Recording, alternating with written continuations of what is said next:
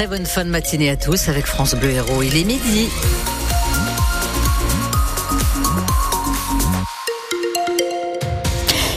Le journal Claire Moutarde et ça se bouscule autour de Vendargue, sortie à 709 Vendargue, autour évidemment des zones commerciales. Quelque chose me dit que Noël approche. C'est également assez chargé à l'ouest de Montpellier, depuis le Rieux-Coulon jusqu'au rond-point du Grand M, l'avenue de la Liberté également. Sur les grands axes, ça roule plutôt bien. La météo du jour, Claire. Un temps bien nuageux partout, des averses possibles sur les zones montagneuses et une, une tramontane qui se lève euh, et qui peut souffler en rafale à 65 km heure. Les températures températures comprises entre 7 et 15 degrés. 7 c'est pour les Causses, 15 pour Montpellier, Clermont-Lérault et 7 les gens du voyage installés illégalement sur un parking à Saint-Jean-de-Védas sont partis. Oui, ils ont quitté les lieux hier soir après avoir squatté 15 jours le parking du restaurant Buffalo Grill. Ils s'étaient branchés sur l'installation électrique du restaurant Fourchette et Tire-Bouchon. Ils sont donc partis, mais le mal est fait. Achille Lepeuche, patron du Buffalo Grill, est écœuré des conséquences de cette visite imposée. On perd à peu près 30% de notre chiffre d'affaires. Et là le début de semaine est catastrophique puisque aujourd'hui on enregistre euh, en tout cas ce midi le plus faible service depuis le début de l'année. Sur un mois comme euh, comme décembre qui est censé être un mois à, forte influence et état d'esprit bah, frustré parce qu'on peut pas faire grand chose les, les autorités compétentes en l'occurrence la gendarmerie de, Saint-Jean-de-Védas est très réactive et très efficace pour mettre en place des dispositifs pour débrancher les câbles qui ont été installés de, de façon illégale. Mais euh, en fait ça n'a pas duré longtemps. Une heure après qu'ils étaient débranchés, ils s'étaient rebranchés même malheureusement euh, un peu dos au mur, euh, compliqué et, même auprès des équipes, c'est vrai que c'est pas pas évident parce qu'on sent une tension, un schéma un peu anxiogène. Donc euh, voilà. Le mois dernier, c'est le magasin Picard, situé dans le même secteur, qui avait perdu une grande partie de sa marchandise. Les gens du voyage avaient fait disjoncter les congélateurs. Après l'opération antidrogue baptisée Place Nette, quartier Saint-Martin à Montpellier, le préfet lance cette semaine Tempête 34. Divers moyens de gendarmerie sont mobilisés pour des opérations antidélinquance sur la voie publique. Cette opération va s'accompagner de nombreux contrôles. Un ex-conseiller de la première ministre Elisabeth Borne interpellé à la gare Saint-Roch de Montpellier pour outrage et rébellion contre les forces de l'ordre. Oui, il lui reprochait d'avoir traversé une voie pour rejoindre son train. Lui aurait porté des coups à un policier. Ce type d'incivilité, les contrôleurs et les agents de la SNCF n'en peuvent plus. Les employés sont régulièrement victimes d'agressions verbales et physiques en gare ou dans les trains. La CGT cheminot de Montpellier menace même de faire grève ou d'exercer son droit de retrait dans les prochaines semaines. Sébastien Mourgue est secrétaire régional de la CGT cheminot.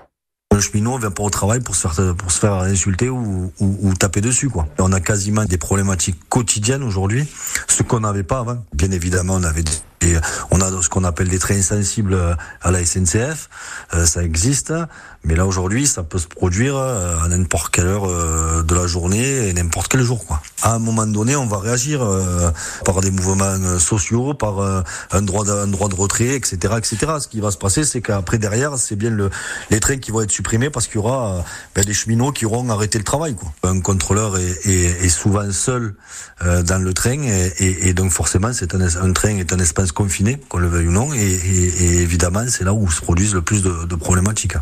Les cheminots, les punchibles, voilà. La SNCF indique qu'une plainte est systématiquement déposée dans ce genre de cas et que les employés ont tous droit à une journée de formation au risque sûreté. Qui de Bourges, Clermont-Ferrand, Rouen et Montpellier, bien sûr, sera capitale européenne de la culture 2028. Réponse ce soir.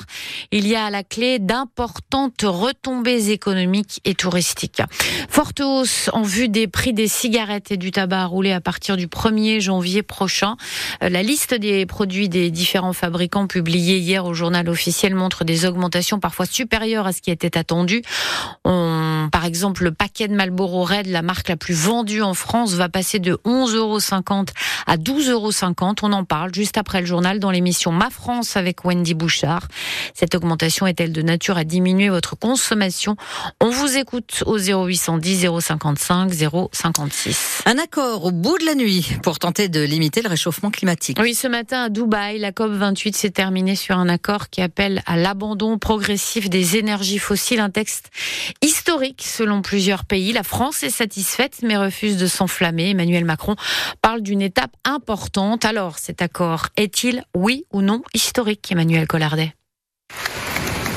De longs applaudissements et une salle debout ce matin à Dubaï au bout d'une ultime nuit de négociations.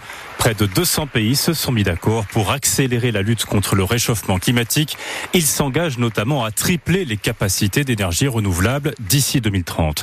Et puis il y a donc cet appel à une transition hors des énergies fossiles. Pour la toute première fois, le monde s'engage donc à sortir du pétrole, du gaz et du charbon, mais progressivement.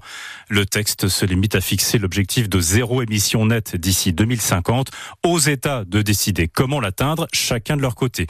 D'autres mécontents soulignent aussi que le gaz naturel, autrement dit une énergie fossile, est présenté pourtant comme une énergie de transition et que le texte approuvé ce matin appelle également à accélérer le captage et le stockage du carbone, ce qui est vu par les défenseurs de l'environnement comme un encouragement à poursuivre la consommation des hydrocarbures. À noter que l'accord de Paris en 2015 était lui aussi présenté comme historique. Pourtant, la trajectoire physique sur les gaz à effet de serre n'a pas beaucoup dévié de ce qu'elle était avant.